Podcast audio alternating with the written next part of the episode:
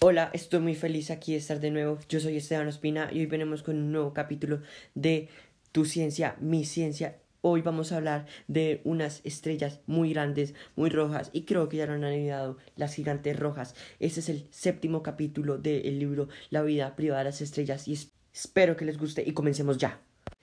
Antes de empezar les quiero dar un anuncio muy, muy, muy escalofriante. Nuestro Sol en 5.500 millones de años se convertirá en una gigante roja, pero ojo, acuérdense que el capítulo anterior les dije que se convertiría en una enana blanca y así es.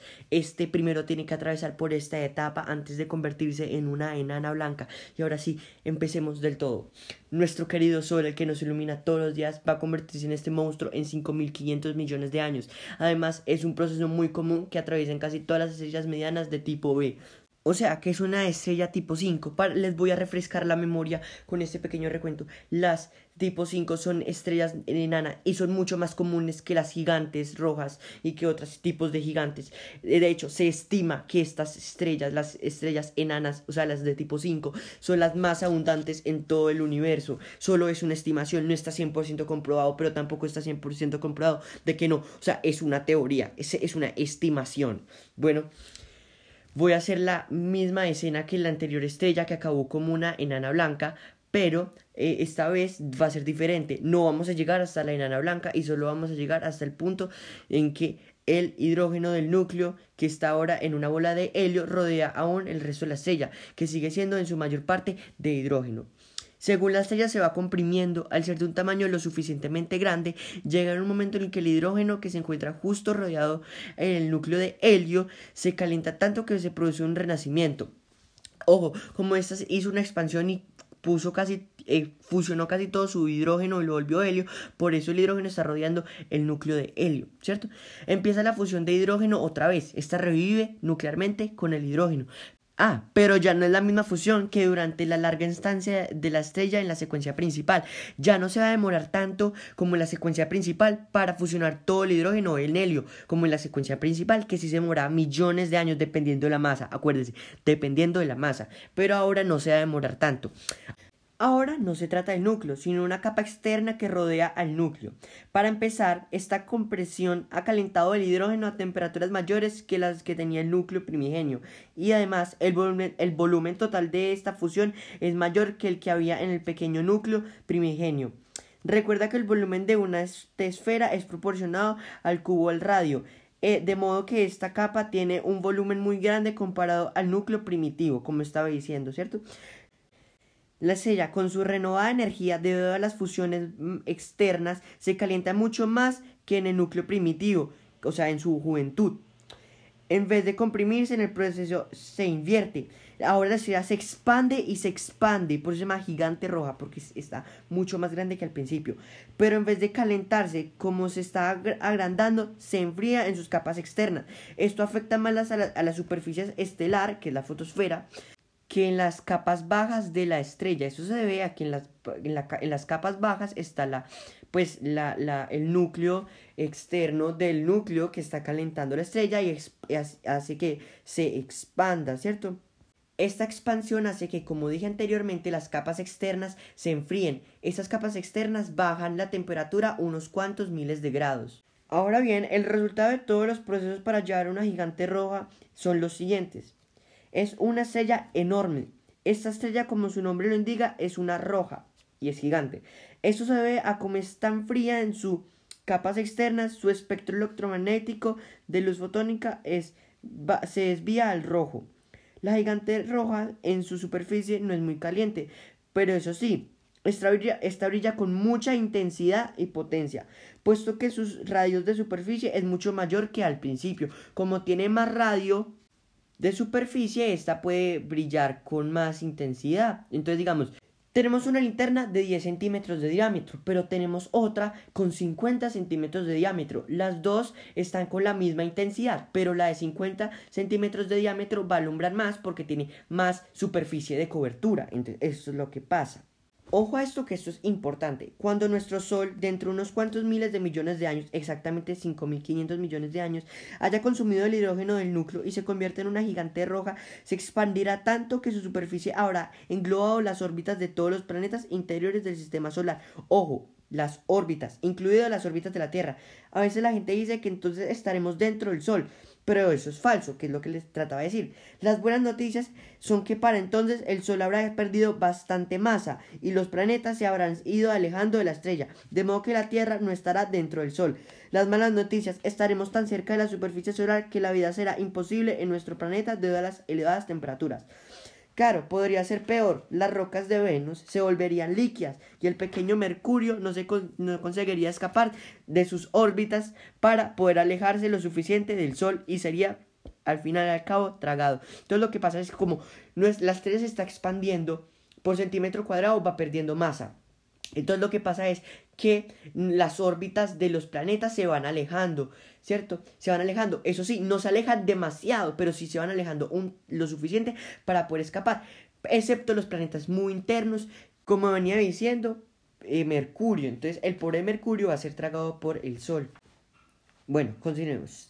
Según las capas de hidrógeno que rodea el núcleo se va convirtiendo en helio, la zona central de la estrella se comprime y se calienta, ya que el helio es más denso que el hidrógeno hasta que llega en un momento en el que alcanza una temperatura suficientemente alta, al menos 100 millones de grados Kelvin, como para que el propio helio empiece a fusionarse. Lo que sucede entonces puede parecer contradictorio. El núcleo se expande, pues se, hace, se ha calentado tanto, pero tanto que la estrella es de un volumen tan enorme que las capas exteriores casi no sufren por el cambio del núcleo.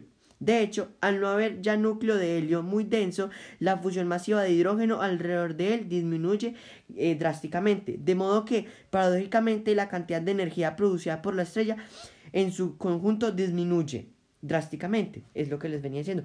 Como consecuencia, la estrella se contrae otra vez para poder calentarse y se vuelve a calentar según se comprime.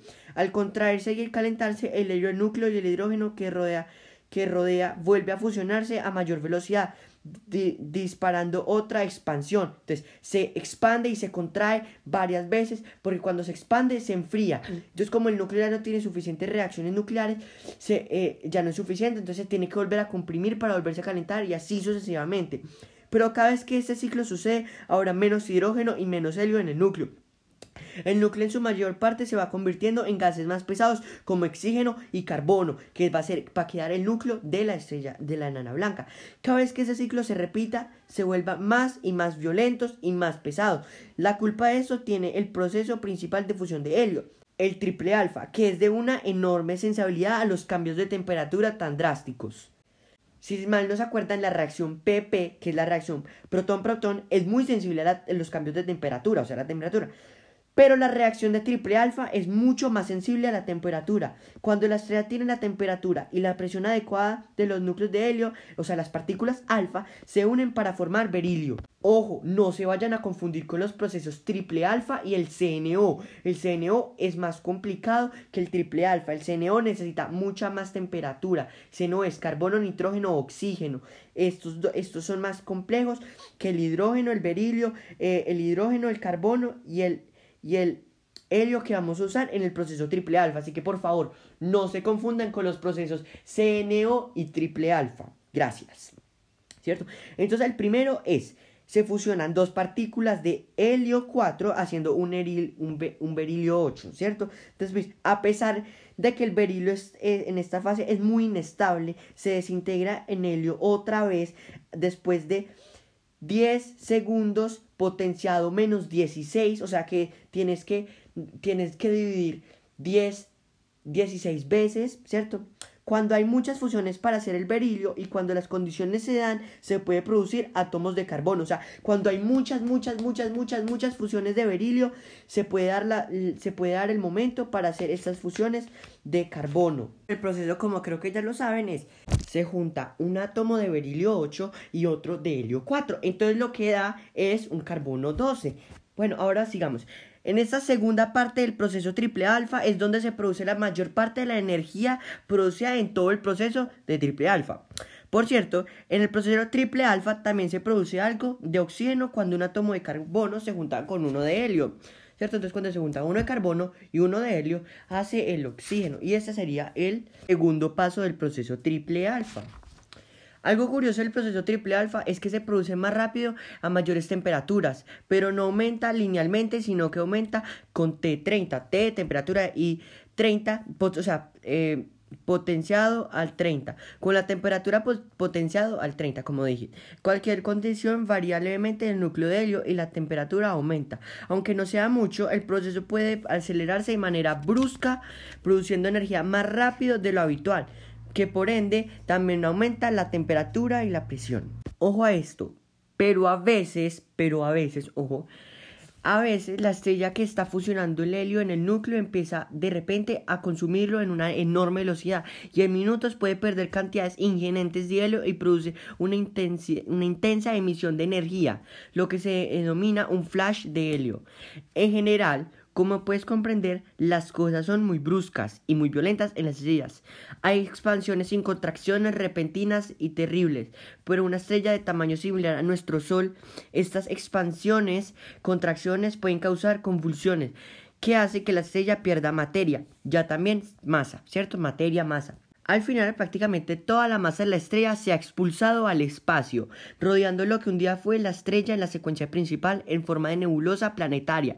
En el centro de esa nebulosa está el núcleo de la estrella, en el que la fusión ya se ha detenido y que se mantiene sin colapsar gracias a únicamente la presión de electrones degenerados. Creo que ya saben de qué es lo que va a decir. O sea que quedó un triste y una comprimida enana blanca. Entonces, todo este proceso de la eh, estrella de gigante roja es para llegar a la enana blanca. Entonces cuando esas convulsiones en el núcleo por las expansiones y contracciones hace que se vaya expulsando materia al espacio y esta materia va a hacer que la se vaya perdiendo masa de las capas externas y quede el núcleo de oxígeno y carbono. Entonces eso queda como una enana blanca comprimida y pues como la enana blanca es tan densa, entonces eh, acuérdense que yo lo dije en el capítulo anterior, en las enanas blancas, que los electrones degenerados aguantan su presión. Espero que les haya gustado este capítulo, espero que les, se lo hayan gustado, espero que lo hayan entendido todo, espero que se lo hayan disfrutado con todas las ganas del mundo, yo lo hice con todo el corazón y nos vemos en el próximo capítulo de la vida privada de las estrellas en Tu Ciencia, Mi Ciencia.